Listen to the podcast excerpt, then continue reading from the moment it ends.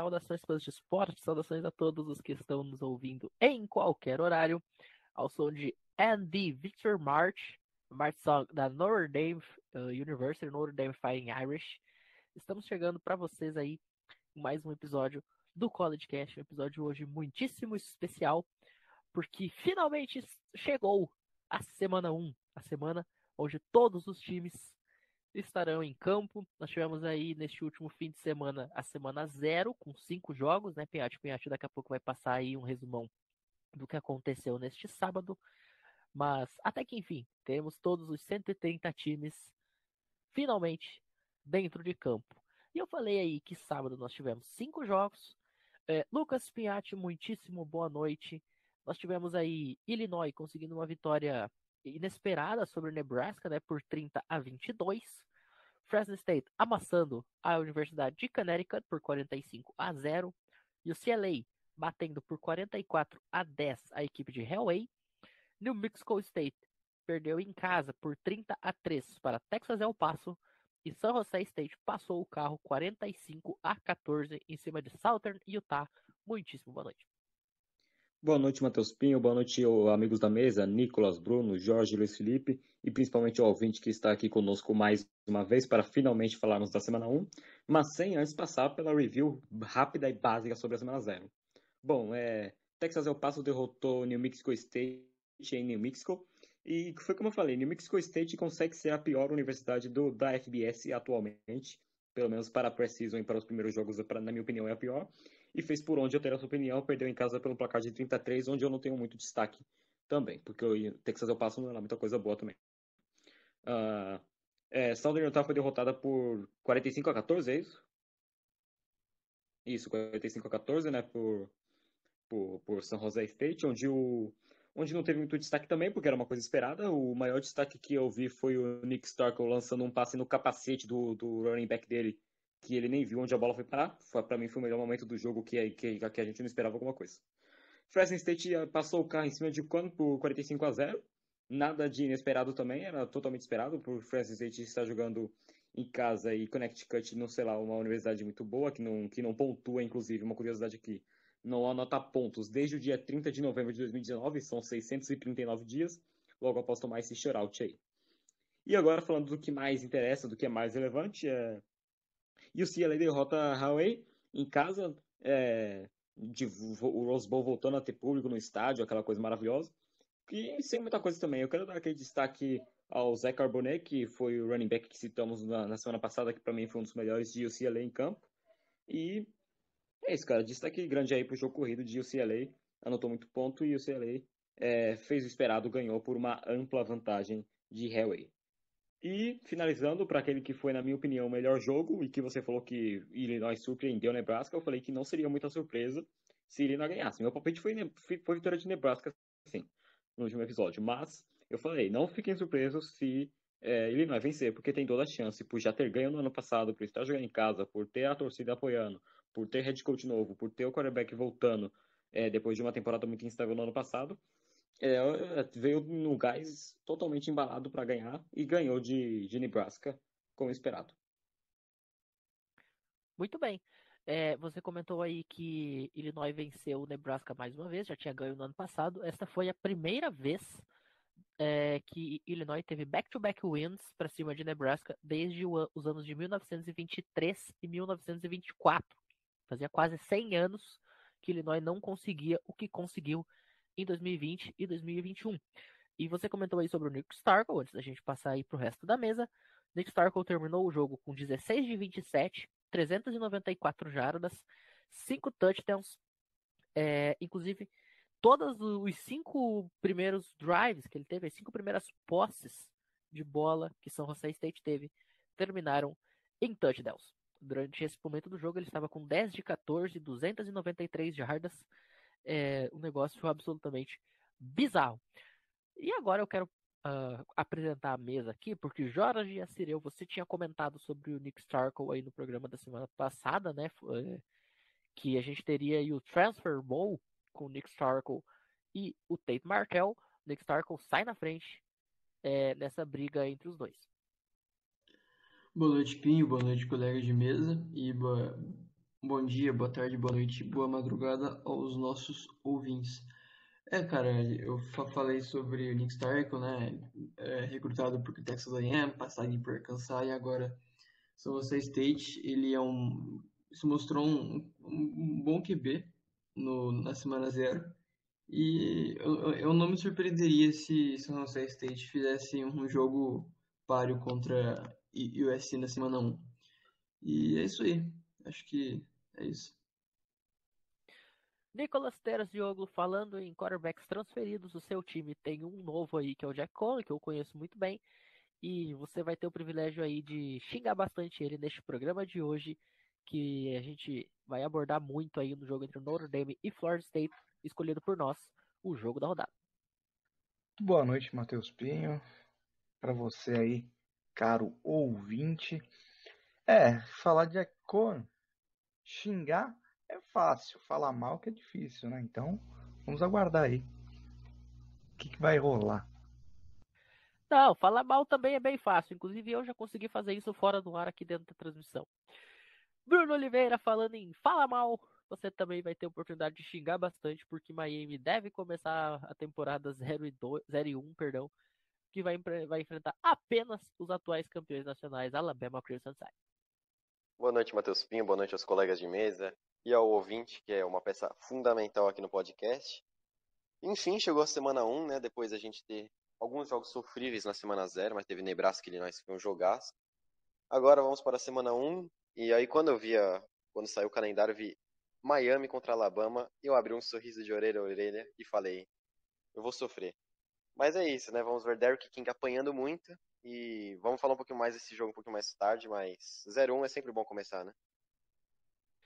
O bom de começar 0-1 é que você nem sofre, porque você já tem a certeza que seu time não vai pro playoff nacional. É excelente. Por falar em playoff nacional, Luiz Felipe Amorim, o seu time ano sim, ano também, com exceção aí de 2019, que foi um ano completamente atípico, vocês estão lá.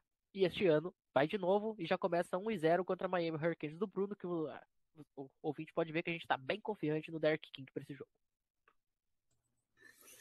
Boa noite, caros ouvintes. Na verdade, boa noite, boa madrugada, boa manhã, boa tarde. Não importa o horário que você esteja ouvindo, o importante é a sua audiência. É, boa, boa noite, Pim. Boa noite, nossos colegas de mesa. É, é muito bom começar com o pé direito, né? Já um, um zero. Eu também acho que o Derek King não é confiável, tem seus lampejos, mas contra a nossa defesa eu acho que ele não vai fazer muita coisa, vai pressionar ele o jogo todo. Vamos esperar.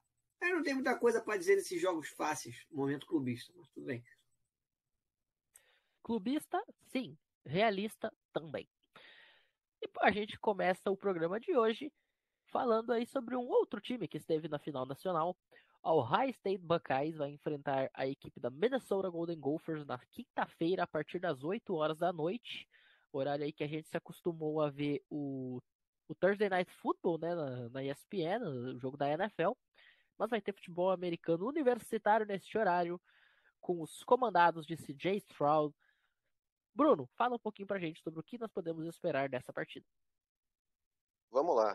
É, o High State Minnesota, claramente a maioria sabe que o High State vai ganhar, né? Isso daí é um pouco óbvio. Mas mesmo nesses jogos óbvios, é interessante a gente já analisar alguns pontos para o futuro da temporada.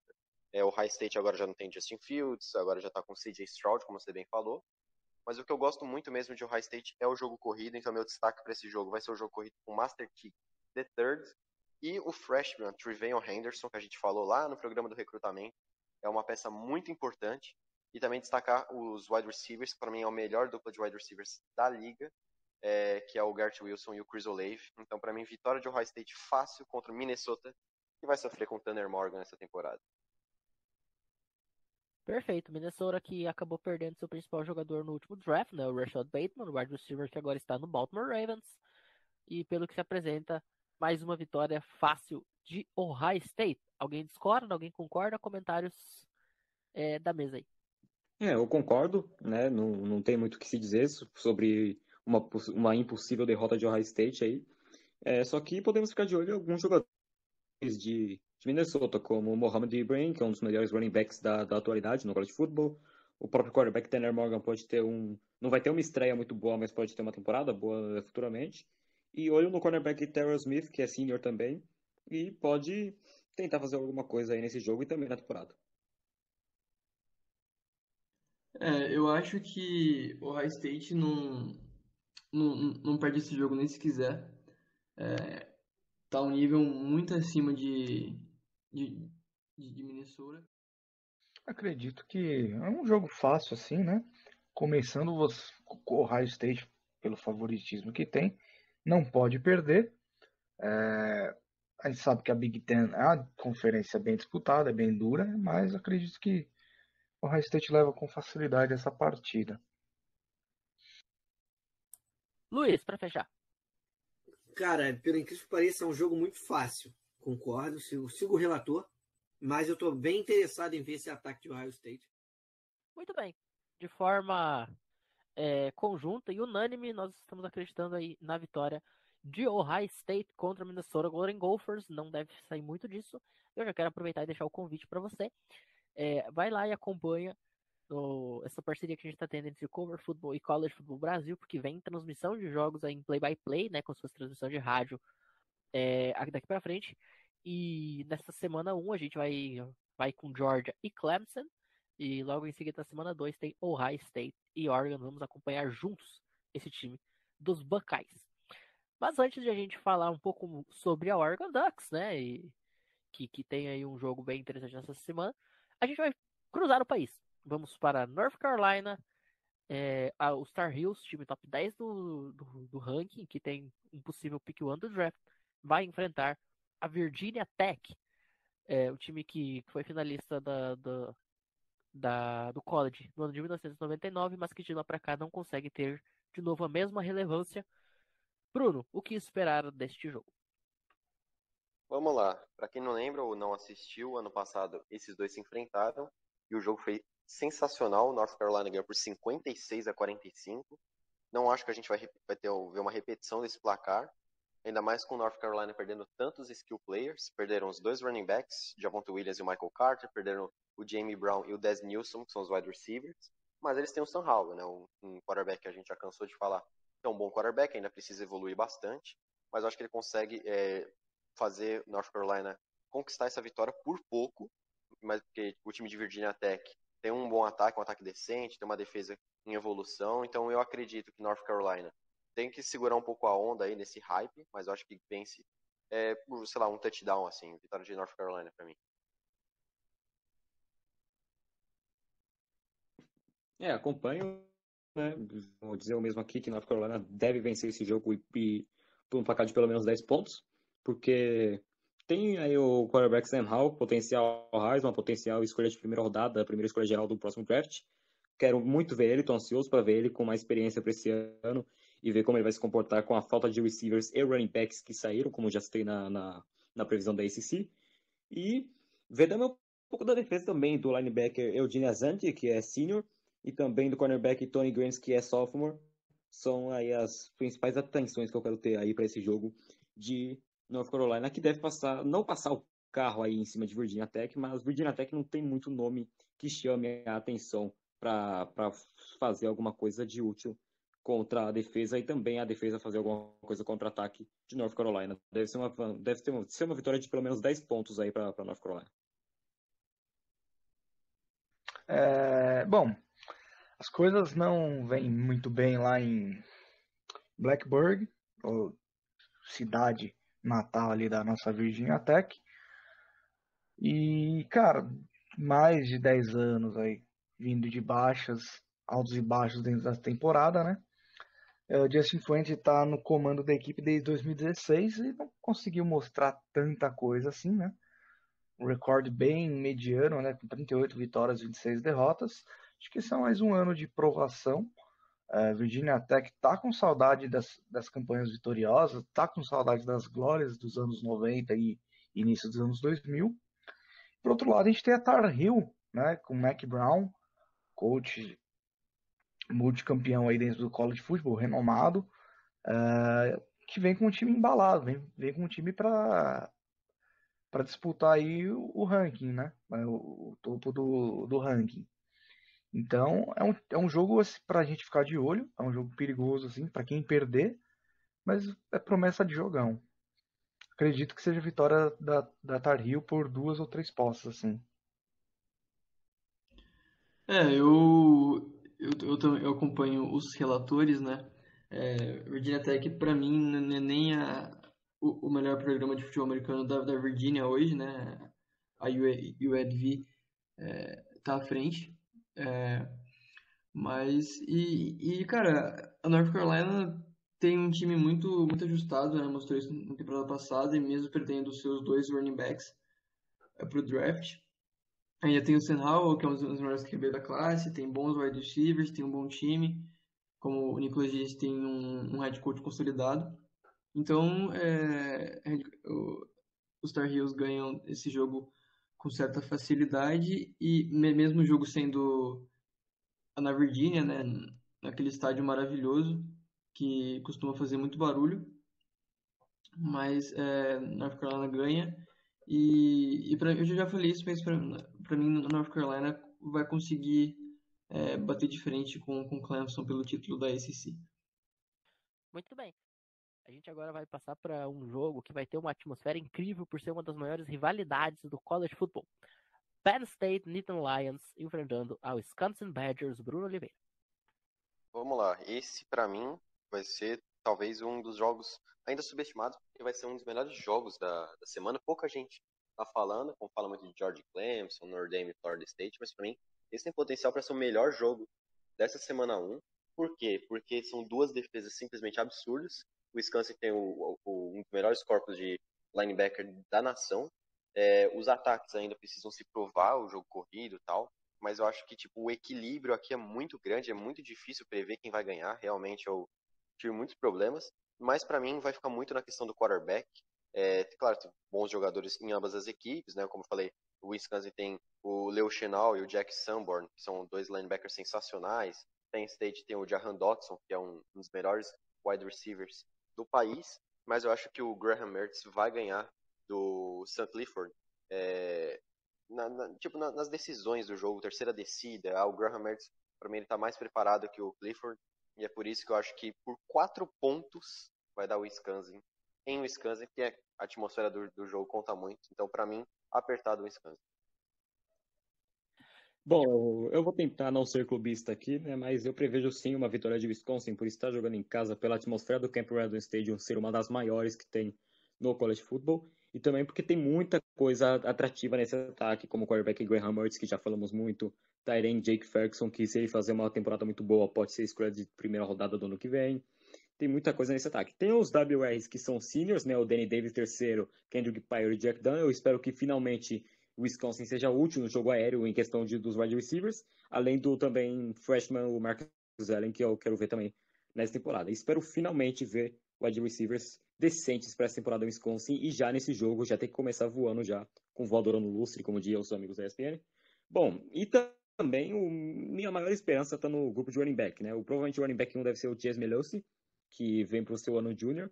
Só que eu tenho esperança ali no Jalen Burger entrando ali no final do jogo, que é freshman, já jogou um pouquinho no ano passado quando foi redshirt, recusou a proposta de Alabama para jogar em Wisconsin, então tenho uma esperança muito grande nesse menino, mais um grande running back de, de Wisconsin que pode fazer sucesso futuramente. Além da defesa forte, que tem Jack Sambor, Leo Channel e Noah Burks ali no, no, nos linebackers, né? Sem dúvida, um dos grupos mais fortes de linebacker do país e, obviamente, da Big Ten. Então, assim, tem muita vantagem sobre o time de Penn State, não dizendo que Penn State é fraca, conta, conta com alguns nomes bons ali, como o Jahan Dudson no, no wide receiver, com Brandon Smith de, de, de Will Linebacker. Então, pode ser um jogo apertado, mas eu ainda assim espero o vitória de Wisconsin por aí, digamos que 27 a 23, 27 a 20. Pode ser um jogo, assim, o melhor jogo, realmente, como o Bruno falou, o melhor jogo da, da semana 1, passando por debaixo dos panos ali. Dando seguimento, alguém quer deixar mais um ponto aí? Cara, eu vou. Eu acho que a, a vantagem realmente é de um Wisconsin, mas acho que não vai ser tão, tão equilibrado assim. Eu daria umas duas posses de bola de vantagem para o Wisconsin. Por mais que tenha uma defesa muito boa Penn State, eu não vejo Penn State com um ataque. Não é um time equilibrado.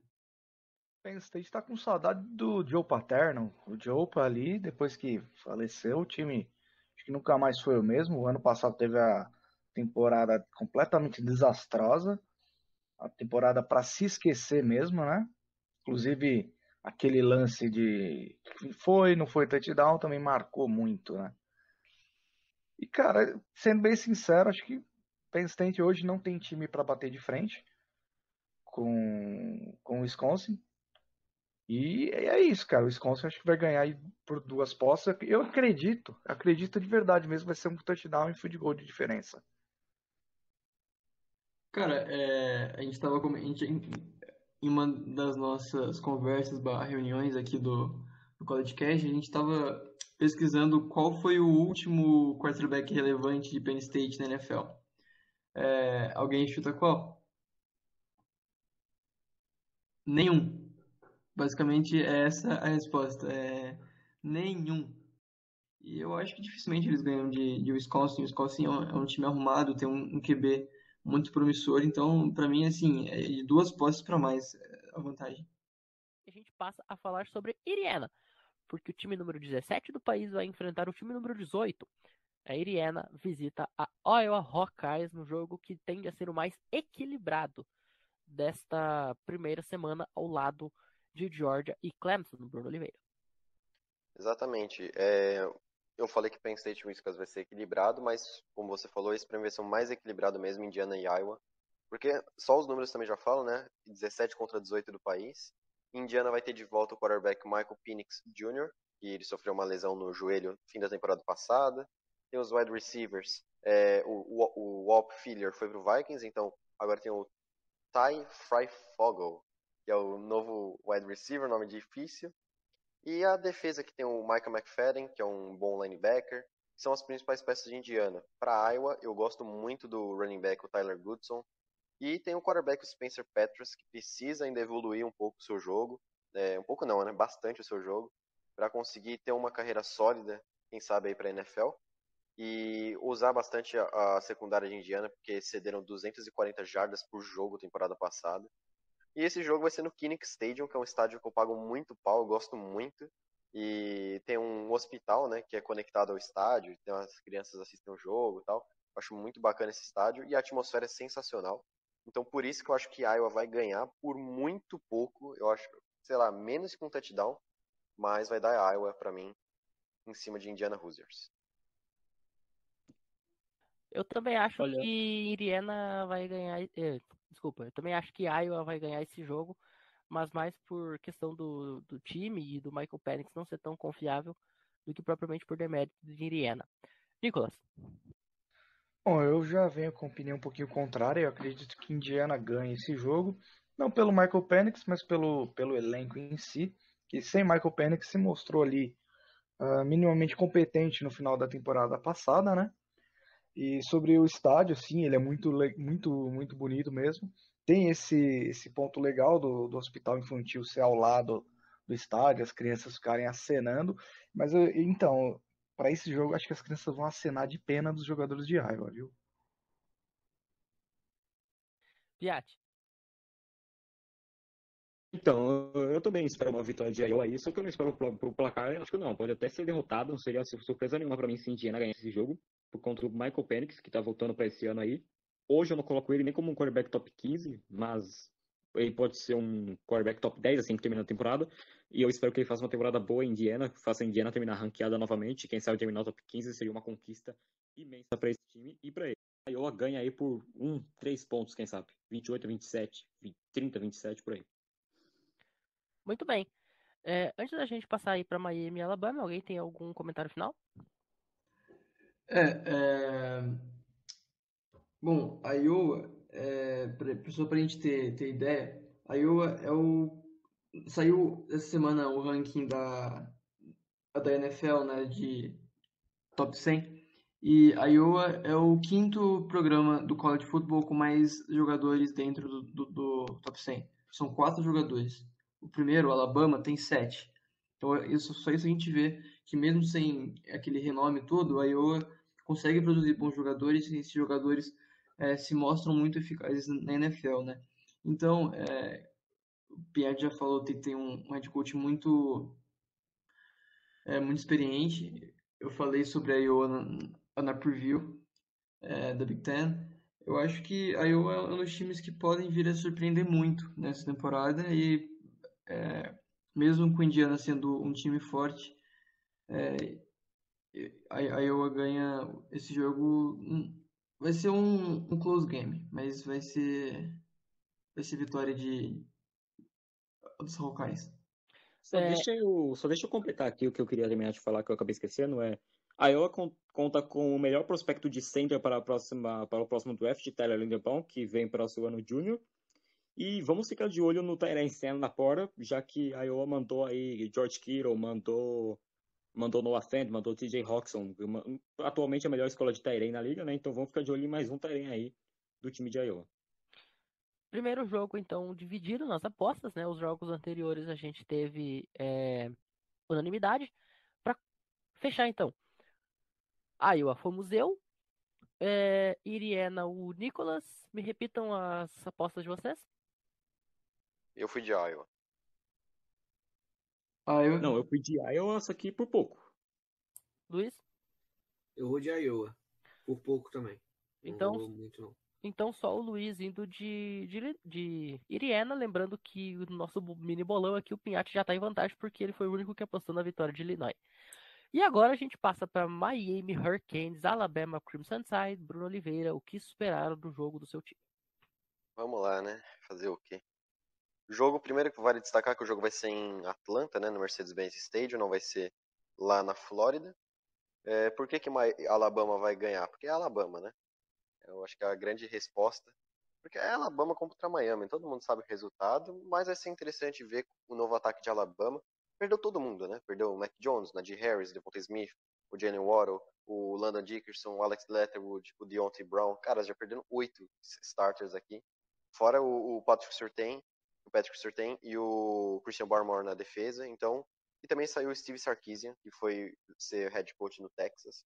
Então, um time totalmente renovado no ataque. O problema é que a defesa não, né? A defesa só tem o melhor corpo de linebackers do país. E vão simplesmente assassinar Derrick King, que acabou de voltar de lesão e capaz de voltar de lesão de novo. É, e só curiosidades aqui. A última vez que enfrentou Alabama, Alabama enfrentou Miami foi na final nacional em 93. Alabama ganhou de 34 a 13, obviamente. E a última vez que a Alabama perdeu um season opener foi em 2001 contra a UCLA do Georgia. Então, cara, Alabama com uns 20 pontos em cima de minha Miami Hurricanes. 20 pontos, eu não sei se não é um pouquinho exagerado, mas duas postas eu tenho certeza. Verdade, é exagerado. 40 pontos. pra vocês verem o nível de confiança que tá o menino no time dele. Piatti. Ah, cara, é... Derrick King pra mim é um quarterback top 10, só que jogando contra Alabama, você tá jogando contra Alabama, né? Bom, mas podemos ficar de olho aí no Mike Harley, o wide receiver senior que vem pra esse ano, junto também do Charleston Rambo, que também é senior são aí as armas de ataque além de Cameron Harris, que é um bom running back também, um running back decente. Uh, olho aí no, no defensive end Jonathan Ford, que é senior, que pode tentar passar ali pela, pela linha ofensiva de Alabama, mas eu não vejo muita coisa não.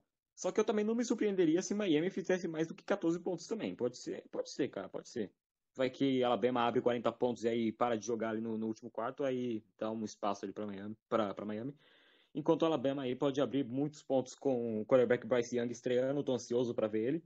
Tô ansioso para ver Brian Robson, que é senior e já vem para ser o running back starter já. Tentar alguma coisa no draft do ano que vem.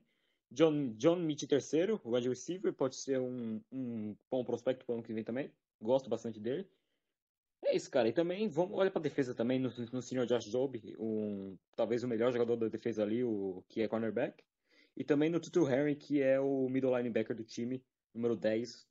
É, é o que eu espero, cara. A Alabama vai ganhar esse jogo aí por, por pelo menos 20 pontos. Só que eu acho que, que Miami passa dos 14 também. Pode ser um joguinho ali que surpreende um pouco mesmo.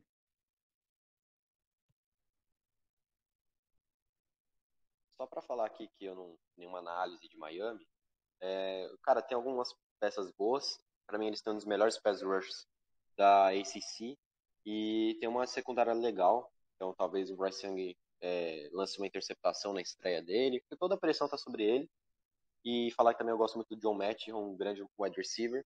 E fica de olho no Bubba Bolden, que é um dos melhores safeties da NCAA. Vai ser interessante acompanhar. Apesar de ter perdido o Steve Sarkisian, né? Alabama adquiriu aí Bill O'Brien, que, bom, sua façanha recente foi destruir todo o potencial do Houston Texas recentemente, né?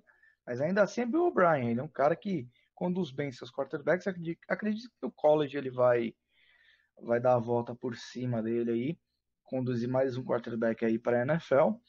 Uh, a previsão para esse jogo é que assim, o mascote do Miami Hurricanes é um ibis branco, né? Uma ave. E a ave vai ser depenada. Eu acredito que 60 pontos para Alabama ainda vai ser pouco. Excelente comparação. O Derek King é um jogador é, é, maravilhoso para quem assiste highlights. Para quem vê os highlights do jogo, para quem vê os, os, highlights dele, você fala, pô, esse cara é, é candidato a Heisman.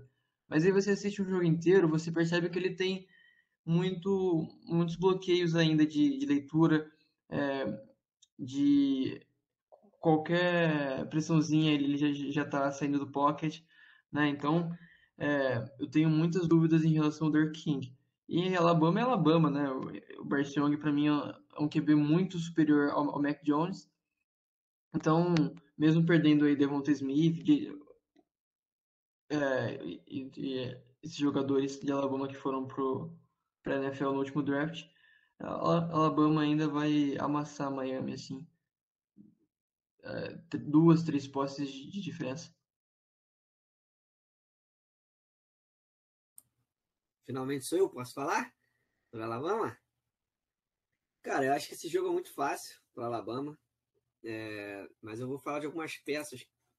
Pinhatti falou da maioria, né? Mas eu quero mencionar algum, um, um jogador assim que passou um pouco batido, eu acho que a gente tem recentemente produzido bastante jogador bom de linha ofensiva. E o nosso center, que é o Chris Owens, que é senior, ele é um bom jogador. Não vejo ele prospecto para primeiro round, mas eu acho que ele pode ser draftado sim. É um excelente jogador, camisa 3079. Eu acho que a gente teve algumas perdas importantes do ano passado para esse ano de wide receivers, só que basicamente a gente tem bastante wide receivers é, temos dois juniors e dois sophomores. E os dois últimos, os dois outros são freshmen.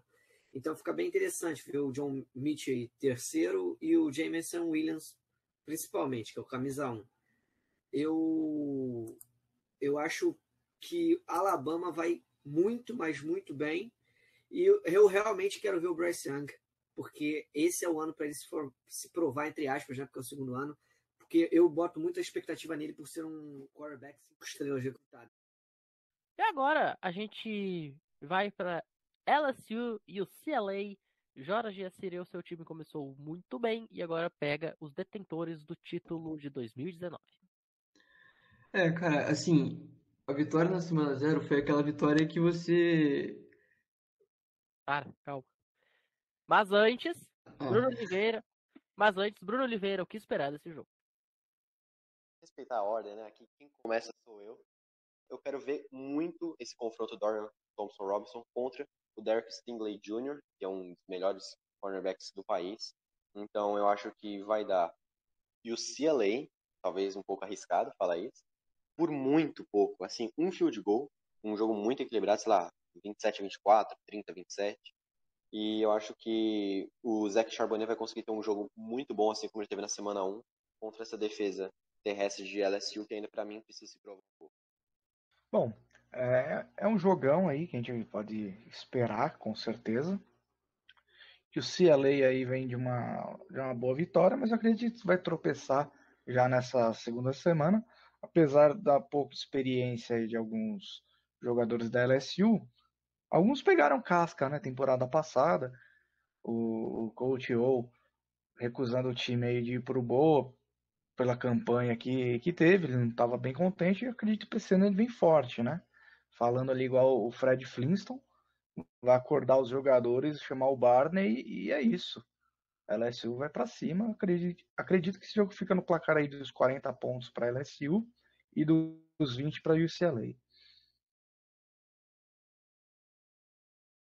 Bom, é, eu, tenho, eu tenho uma pergunta aqui para vocês. Se eu falasse que Derek Stingley Jr. atualmente é o melhor jogador do college football, vocês achariam um absurdo?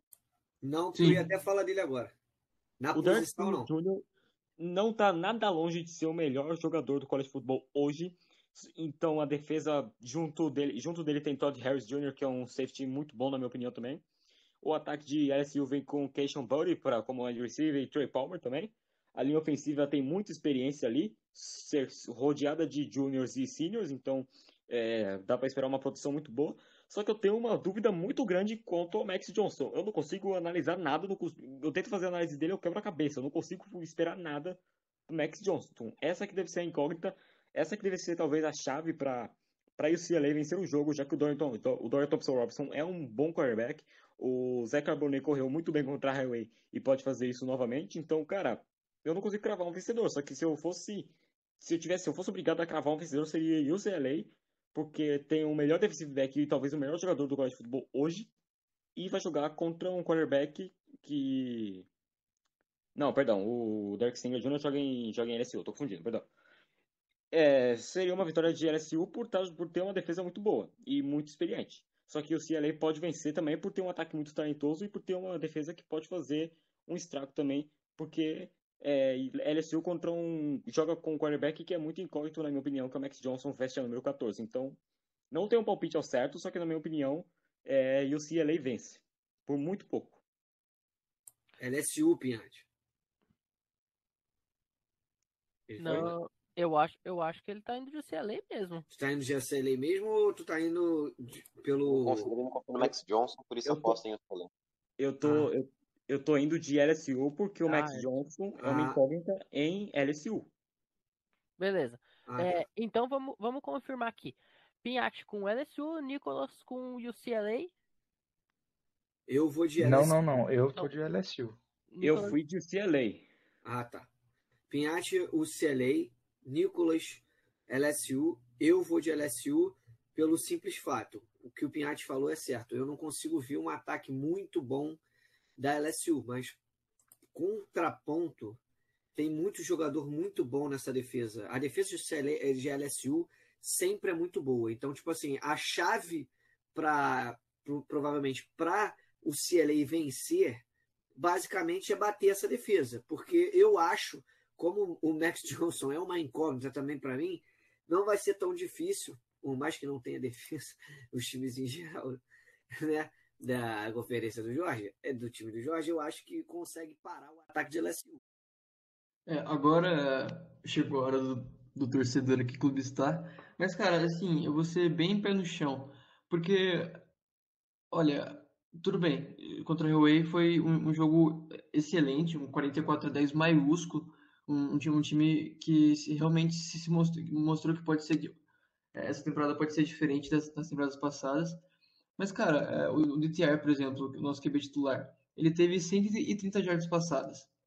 O QB de Huawei teve 220. Né? O DTR teve um passe para touchdown só, dentre os, os. Foram quantos ta- touchdowns de. O, o Zé Carbonet fez quatro touchdowns. Né? Então, é, eu, eu sinceramente, o DTR vai precisar muito é, aperfeiçoar o- os passes dele pro jogo contra a LSU, que tem uma ótima secundária. E assim, a prova que ele não foi bem contra a Huawei é que o, o QB reserva, o Ethan Garbers, transferido de, de Washington, ele, ele entrou, é, ele jogou acho que todo o quarto período e, e um finalzinho do, do terceiro. Então o DTR vai ter que, que melhorar muito para se, o CLA quiser vencer e vencer LSU. E, e assim, a secundária de LSU é, é- é maravilhosa, né? Os corners e os safeties. E só que, assim, se a gente for olhar para o ataque de CLA, é, é, o ti- tipo que ele pode montar um ótimo esquema para combater essa secundária, porque os nossos os nossos dois running backs são excelentes, né? Eles mostraram no jogo contra o Huawei, Zé Carbonet é muito hypado, o, o Burton Brown também é, foi muito sólido no, no jogo terrestre.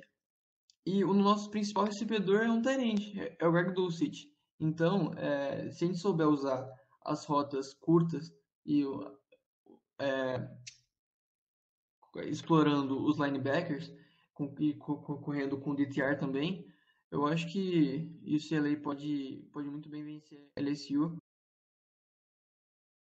Muito bem, para fazer jogo duro. Já à noite, gente, o grande jogo da rodada, jogo transmitido pela ESPN 2 e também pelo College Football Brasil em play-by-play. A Georgia, número 5 do país, enfrenta a Clemson, time número 3. Dois times com chances muitíssimo altas de aparecerem num playoff nacional. Esse jogo a gente vai dar uma atençãozinha especial. E Clemson, Bruno Oliveira, o que esperar do jogo entre os Tigers e os Bulldogs? Vamos lá, para mim o melhor jogo da semana 1 um, é o número 5 do país contra o número 3. É, a gente vai ter a oportunidade de ver é, reposições, né, já que Georgia perdeu peças defensivas, Tyson Campbell, o Eric Stokes, o Aziz Ojulari. Clemson perdeu o Sunshine, perdeu o Travis Etienne, que nem vai jogar essa temporada, Amari Rogers, Cornell Powell, Jackson Carman. Então, Georgia perdeu muito defensivamente, Clemson perdeu muito ofensivamente, mas nem por isso vai ser é, a ponto fraco de Clemson o ataque ou ponto fraco de Georgia a defesa. Em Georgia, a gente vai ver o, finalmente o quarterback JT Daniels, é, a partir da semana 1, a partir do dia 1, é, tomando as rédeas do ataque, ao lado dos running backs, que é sempre muito forte, é o Zamir White, o James Cook. Para mim, a grande perda para mim é para Georgia vai ser o George Pickens, que ele rompeu o ACL, né, que é o ligamento do cruzado do joelho, então ele não vai jogar essa semana 1 até uma boa parte dessa temporada, mas ainda tem o Chris Jackson, tem uma linha ofensiva bem decente, e do lado de Clemson, eu estou muito intrigado para ver o DJ Uyagalelei, o novo quarterback, que agora é sophomore. Eu gostei muito do que eu vi contra Notre Dame, acho que ele tem um potencial muito bacana. Eu também gosto muito do, do wide receiver, Justin Ross, o Joseph Nigata. E também eu gosto do running back Jalen Dixon, que eu acho que ele vai tomar é, um, um, um, bom, vai ter um potencial muito forte essa temporada, porque ele vai ter um, agora não vai ter a sombra do, do Travis Etienne, não vai ser a sombra dele, então acho que ele vai ter bons números essa temporada. Então eu prevejo uma vitória de Georgia bem apertada.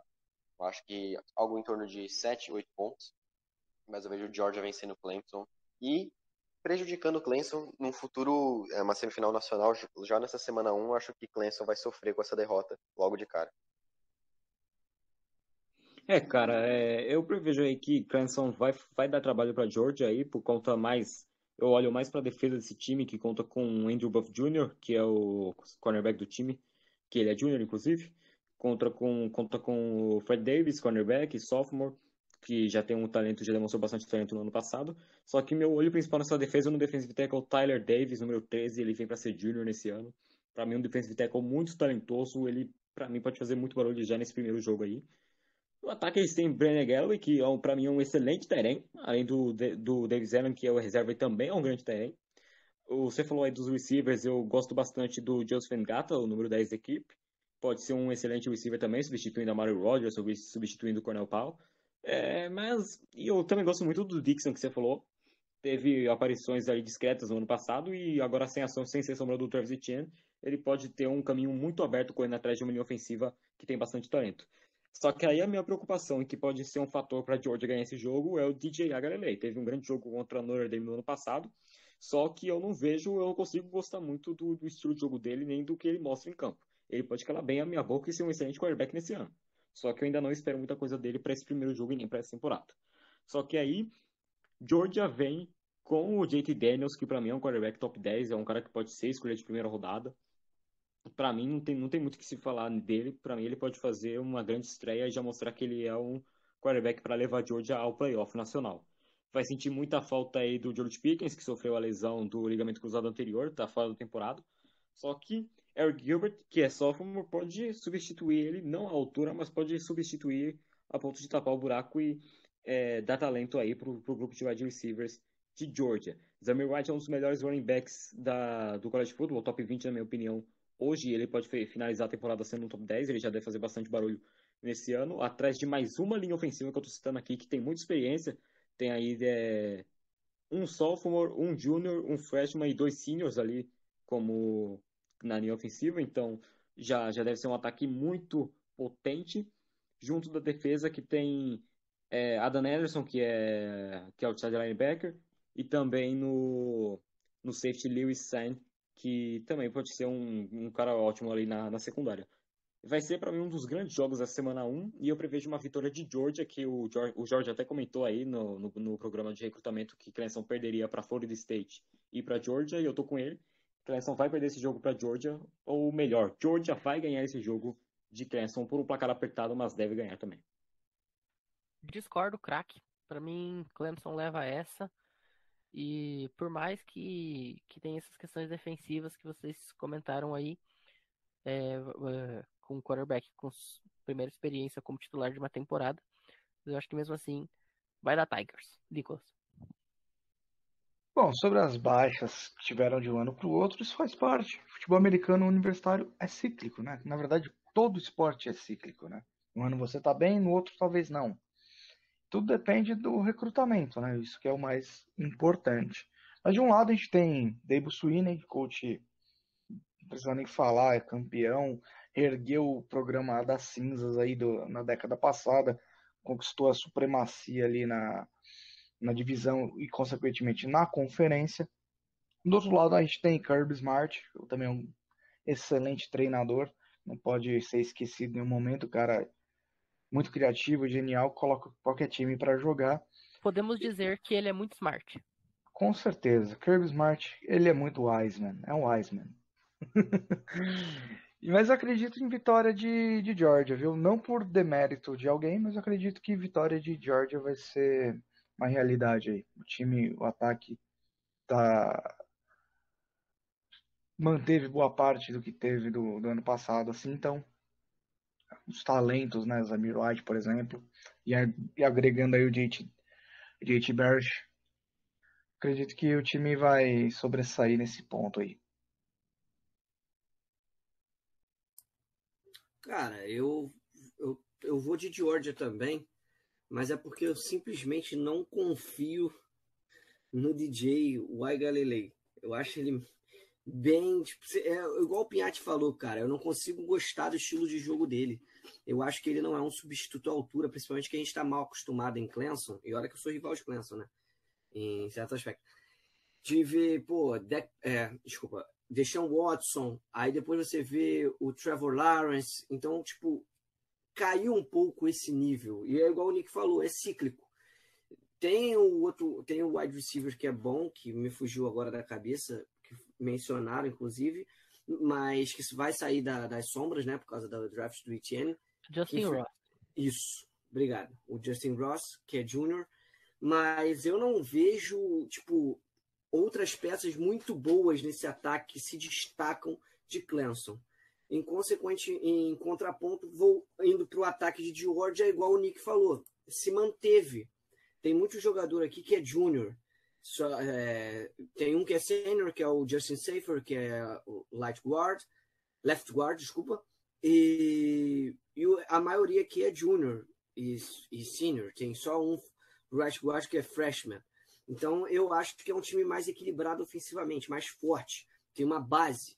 Então, eu acho que pode ganhar. Teve seus desfalques de, na defesa, mas acho que o ataque acaba sobressaindo. Vai ser por pouco, mas eu apostaria em, em Georgia. Tudo bem. Feitas aí as nossas previsões é, para Georgia Bulldogs e Clemson Tigers, só eu tô confiando em Clemson. Vamos ver o que, que dá aí. É, e agora sim, gente, finalmente a gente passa para o principal jogo que a gente vai dar atenção aqui no nosso programa. É, as Fight Songs de hoje não foram escolhidas à toa, né? Com Notre Dame e para fechar aí depois com Florida State, porque uma das maiores rivalidades da história do college football está de volta e está marcando presença na semana 1. Bruno Oliveira, o que podemos esperar deste confronto de domingo à noite, quase um Sunday Night Football entre Fight, Fighting Irish e Seminoles. Cara, eu tô muito feliz que a gente vai ter um jogaço desses domingo à noite. É, cara, Notre Dame e Florida State, uma rivalidade muito grande. É, e eu vejo excelentes jogadores dos dois lados. É, a gente não vai ter mais, infelizmente, Ian Book, a lenda do entretenimento, mas a gente vai ter Jack Cohen. Então, entretenimento garantido teremos é, e do outro lado teremos o Mackenzie Milton, que é um quarterback que eu gosto bastante, eu acho que ele tem muito potencial, pode evoluir ainda mais. E, cara, eu acho que Notre Dame vai focar bastante o jogo no, no jogo corrido, eu acho que eu gosto muito do Karen Williams, eu acho que ele tem potencial, e também não tem como não jogar no, pelo jogo corrido, tem no Jack Cohen de quarterback, né? Então, é jogo corrido até segunda de manhã. Mas, assim, eu gosto muito da secundária de, de Notre Dame. Tem o Clarence Lewis e, cara, principalmente tem o Kyle Hamilton, que pra mim é o melhor safety do país. E também a gente não pode esquecer que tem o Michael Mayer, que é o Tyrande, que tá substituindo o Tommy Tremble, que saiu em 2020. É, cara, eu acho que Notre Dame tem um potencial muito grande de conseguir ser top 5 essa temporada. Eu acho que não consegue um, um, uma semifinal nacional, acho que perdeu peças esse ano. É, é difícil com o Jack Cohen de quarterback, mas é, eu não, não, acho impossível. Acho que um jogo corrido, eu acho que as, o time todo de Notre Dame tem potencial, menos o Jack Cohen. Então eu acho que encaixando direitinho, eu acho que tem potencial de chegar no top 5. E Florida State é, é, um time que ainda eu acho um pouco subestimado, eu acho que tem boas peças. Tem o Jashon Corbin como running back ao lado do Lawrence Tuafili, tem o Andrew Parchman, que é um, para mim é um bom wide receiver, e tem o Mackenzie Milton de quarterback. Então eu gosto muito do, do ataque do Florida State, um ataque que consegue variar bem né, entre corrida e, e passes, tem um, uma leitura boa dos jogos. E na defesa tem uma defesa interessante, tem o Amar Gainer de linebacker, tem o Travis Jay de defensive back. Então eu acho que nesse jogo Notre Dame vai ganhar, mas por muito pouco, para alegria do, do Nicholas. Eu acho que Notre Dame ganha por um touchdown e já sai 1 um 0 nessa temporada. Ah, se Deus quiser, a gente já começa um zero aí, né?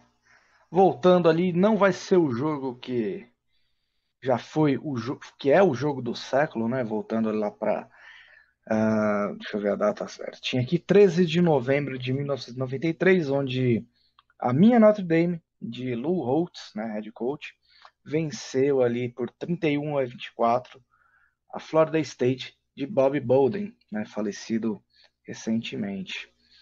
É, Florida State vem com muitos problemas, acho que desde que James Winston e Dalvin Cook saíram de lá, time nunca mais foi o mesmo, passou já por várias trocas de treinadores desde então e acho que nenhum consegue consolidar numa uma temporada vitoriosa aí que os Seminoles estão com tanta saudade. Eu acredito que essa temporada não vai ser vai ser mais do mesmo, mais do que a gente já viu anteriormente. O Bruno disse que a gente teve bastante perda por Notre Dame. Sim, é bem verdade. Uh, Tommy Tremble é uma peça. Uh, foi para a NFL, não estava sendo tanto utilizado recentemente. Michael Mayer já era o titular absoluto, então acredito que nesse ponto a gente não perde tanto. A gente só perde mesmo com o Jack Cohen, né? Dentro de campo, eu preferi ele de Waterboy. Eu também. Eu preferia ele de Waterboy, eu preferia ele de Gandula, eu preferia ele de torcedor. Podia estar tá lá na Stripes Zone de Wisconsin, pra mim que tava melhor do que tá dentro de campo. Falando de Notre Dame primeiro aqui, cara. Notre Dame vem como favorita, na minha opinião, tá? Não vou ir muito com o coração aqui. Vem como favorita, na minha opinião, por ter o, simplesmente um, o segundo melhor running back que tem na atualidade. O Karim Williams, na minha opinião, só fica um pouco atrás do Isaiah Spiller. Ainda assim, é um running back excelente que eu gosto muito. E ele já deve fazer barulho aí nesse primeiro jogo, já deve mostrar que ele é um cara que pode ser ali um dos mais votados no Heisman. Quem sabe até ganhar o Heisman Trophy não é nada impossível. Bom, é, tem ele, tem o wide receiver Kevin Austin Jr., que pode ser um, o, maior, o melhor wide receiver aí desse time. Ele é, ele é senior, assim como Brandon Lenzi e Joe Wilkins Jr. Três wide receivers seniors podem ser um fator importante na questão de experiência no, nos pass catchers aí de, de Notre Dame. Só que o problema é de quem eles estão recebendo passes, né? Se é que esses passes vão conseguir sair da mão de Jack Cohen. Porém, o ataque terrestre é muito bom. Falei do Karen Williams, mas o reserva dele, o Chris Tyree, também é um cara que pode fazer barulho ali entrando em alguns snaps. A defesa vem muito forte com um cara que eu gosto demais, que para mim é o segundo melhor defensive back, só fica atrás do Derek Stingley nacionalmente, que é o Kyle Hamilton, um safety extremamente talentoso e leitor, tem uma leitura de, de jogo incrível em cobertura de zona. Então, cara, é, Notre Dame tem muita vantagem sobre Florida State para vencer esse jogo. Só que aí eu vou com o coração, tá? Para palpitar uma vitória de Florida State. Porque Florida State, em seu ataque, conta com um cara que eu já falei em uns dois ou três episódios aqui, que é o Mackenzie Milton, voltando de três anos quase aí parado, por uma lesão extremamente complicada, que ele quase até amputou a perna esquerda dele, ou direita, não sei. Cara, ele volta com tudo pro último ano dele, transferido de, UCF agora. Ele quer mostrar, ele quer mostrar o valor dele, ele quer mostrar porque que ele já foi voltado para Heisman, traz de um ataque que pode ter algum talento sim. ali em Florida State, cara, com a de receiver Andrew Pertman, o Ontario Wilson e do, e do running back Jason Corbin. Então, cara, é, não, eu não ficaria surpreso numa vitória de, de, de Florida State. Por mais que seja muito difícil, por mais que, Notre, que Notre Dame seja muito mais favorito, cara, se o Mackenzie Milton nesse primeiro jogo já chegar mostrando que ele, que ele ainda é um quarterback até melhor do que de quando ele se lesionou lá em Central Florida, cara, é, esse ataque pode ganhar o jogo, cara. Não, não tô dizendo que Florida State vai ganhar, o que é favorita, mas que tem potencial para isso se fazer tudo certinho e organizado, pode fazer bastante barulho nesse jogo da defesa grande que tem aí o, o freshman, o safety freshman, o Travis J, que já mostrou um talento dele no high school, então eu espero já talento para ele já nesse primeiro jogo, nessa primeira temporada dele. O sophomore Renardo Green e também do nose tackle Fabian Lovett, que é senior. Então, cara, tem muito, tem muito potencial também na defesa, por mais que o ataque seja mais talentoso, na minha opinião. Então, cara, o meu palpite, por mais que Notre Dame seja a favorita, sejamos realistas aqui, eu aposto numa vitória de Florida State muito apertada, com uma atuação de gala já do Mackenzie Milton, mostrando que ele está com todo o gás para essa temporada, porque ele quer ser um grande jogador na NFL futuramente e ser um potencial Heisman ainda esse ano, nada é impossível.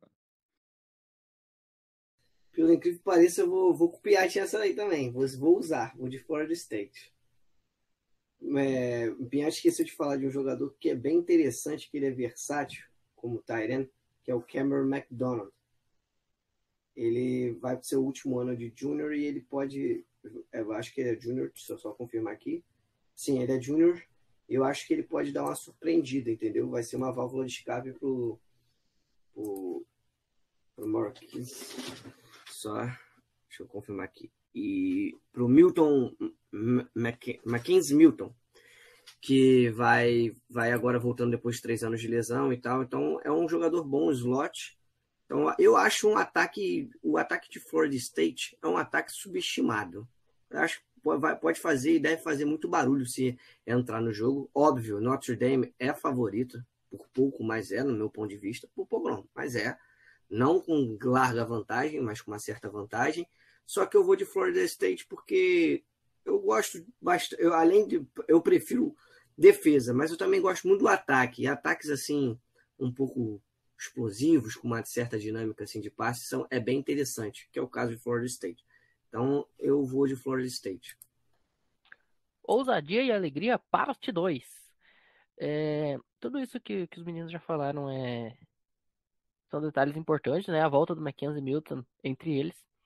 Mas, na minha opinião, a tribo vai sair triste desse jogo. Acompanha a gente aí nas redes sociais, acompanha é, o, o, o, essa parceria entre Cover Football e CFB Brasil, como eu falei, vai ter jogo transmitido a cada semana é, em play by play. É, e deixar um convite também. Vai lá no Cover Football, pega lá o link do nosso grupo do Telegram, tem bastante coisa legal, tem conteúdo exclusivo lá no Telegram, no nosso grupo aberto. É, no último sábado nós fizemos transmissões exclusivas lá dentro do Telegram é, via Google Meet, né, pra gente conversar com o pessoal é, jogo com imagem, inclusive. É, vai ter sempre lá a caixa de links para você conferir o, os jogos, né? A gente sabe que muitas vezes é um pouquinho difícil achar o, os links das partidas e as transmissões no Brasil é geralmente uma ou duas partidas por rodada só, na, via ESPN. Então entra lá no nosso grupo do Telegram, você não vai perder absolutamente nada da maior cobertura da história do college football no Brasil. Esse é o nosso compromisso no Cover Football, no College Football Brasil e no College Cast. Deixa eu falar uma coisa também. Diga. Se você ouvinte quer ir, quer depois da rodada, querer cobrar palpite de cada um aqui no Instagram, você pode olhar a descrição aí que tá o arroba de todo mundo. Se quiser comprar nosso palpite lá, falar que a gente errou, fica à vontade. Isso aí. A gente vai, vai gostar muito de, de você ficar enchendo o nosso saco falando que a gente errou, porque isso essa é a, é a mágica aí do, dos nossos palpites. É, e, gente, fiquem ligados lá na, nas redes sociais aí do, do Cover Football e do, do CFB Brasil é, para receber todas essas novidades exclusivas aí que vem. Inclusive, sorteio de Jersey, aguardem. E dito isso, agora a gente encerra o programa. Nicolas, mais uma vez, muito obrigado pela presença e participação. E boa sorte aí no Game of the Week. Opa, muito boa noite, muito obrigado aí pelo convite sempre estar aqui. É muito bacana sempre mesmo. É, despeço aí do caro ouvinte que nos aturou até agora falando desses jogos incríveis, né, estejam sempre conectados aí. E se você quiser me cobrar, meu arroba no Instagram é arroba bigpin4 underline, tá? Muito bom. Luiz Felipe, muito obrigado mais uma vez e já pode colocar um zero lá na tabela, porque Miami, se fosse a Miami dos anos 90, era outra história, mas agora. Um abraço a todo mundo da mesa, Pinho com essa voz melosa e nossos caros ouvintes que nos aturaram até agora nesse belo podcast. Um grande abraço e um beijo. Piate. Enfim, é, se quiserem cobrar palpite de mim aí, que eu, que eu palpitei que Florida State vai derrotar Notre Dame, eu certamente vou errar esse palpite. Se vocês quiserem me cobrar, meu Instagram é arroba tá? E, enfim, muito obrigado a todos aí que ouviram. Muito obrigado, Nicolas, Luiz Felipe, Jorge, Bruno, e principalmente nosso âncora Matheus Pinho. E, aos, e novamente aos ouvintes, ou, ou vão lá no Cover Football, vão lá no College Football Brasil, entre no grupo do Telegram, que sempre vai ter link para você assistir, sempre vai ter conteúdo de qualidade. E é isso, gente. Até a próxima. Eu acho muito legal essa interação do College Cash e de um divulgar o Instagram do outro. É muito bacana. É, né? Porque chumbo trocado não dói, né? mais ou menos isso. Muito obrigado para todo mundo que ouviu mais uma vez. É, a gente encerra o programa de hoje com War Chant. Como eu falei, vão lá no YouTube, procurem, porque é muito legal. E é uma das fight songs mais incríveis que, que nós temos aí no College Football. Para todo mundo, uma excelente noite, madrugada, manhã, tarde, como você estiver ouvindo. E até a próxima.